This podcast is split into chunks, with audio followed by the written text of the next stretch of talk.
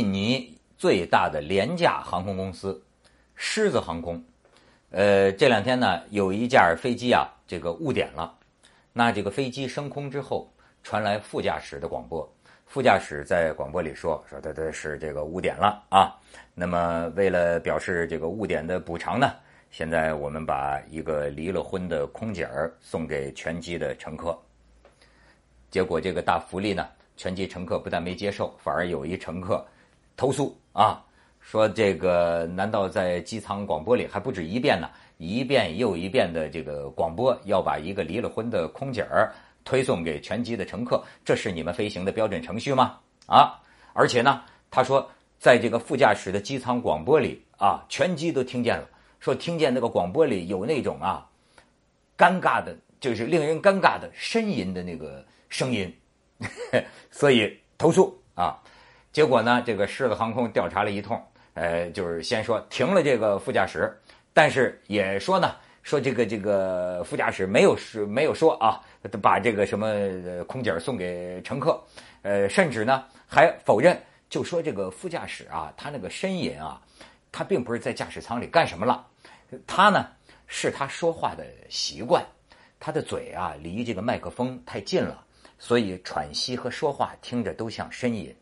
那这什么？有时候在机舱里听这个副驾驶，确实跟被窝子味儿的那个声音，就啊，晚点了，嗯，就是哎，有一个离了婚的空姐儿啊，哎呦哎呦哎呦，空姐儿送给大家，是不是这么一个广播呀？反正就否认他是这个酒驾或者什么精神那个不清醒。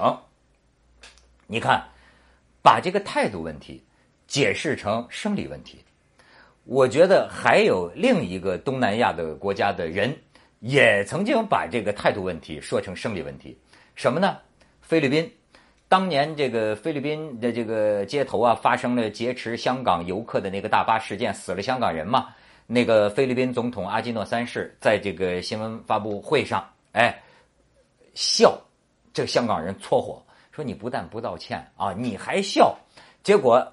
菲律宾那边赶快解释说：“我们这总统啊，他可真不是笑，他心里非常的悲痛。可是呢，他长得就是个笑模样，他一说话嘴角就上翘，他不敢说多么严肃的事情啊。今天我来了，多么严肃的事情，你听着，看着他都像是在笑。你看，都把态度问题解释成生理问题。”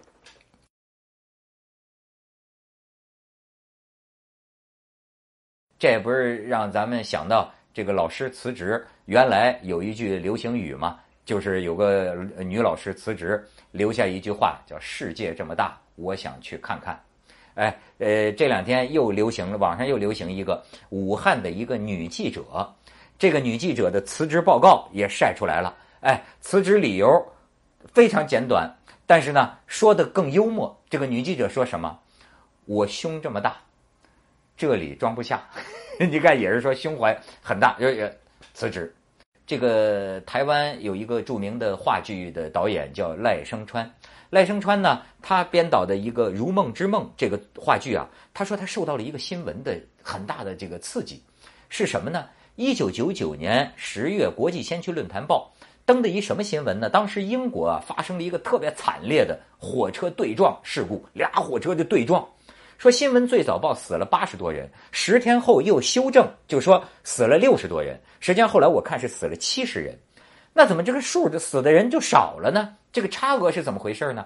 所以这个新闻就很奇怪，就说的是啊，说有些人呐，从死人堆里爬起来幸存呐，从死人堆里爬起来之后啊，没有回家，也没有报平安，而是走了，有的买了机票就出国了。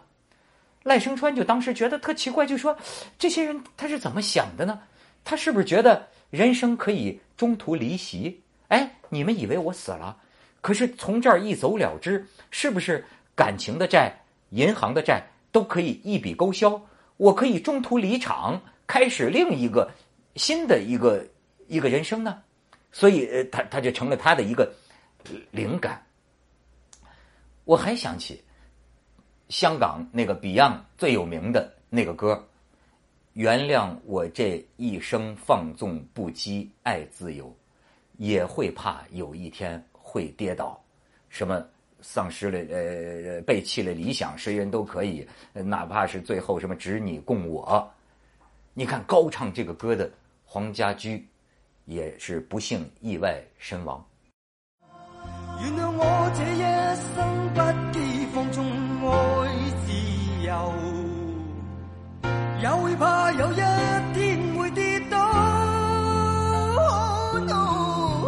背了理想，谁人都可以，哪会怕有一天千里共我？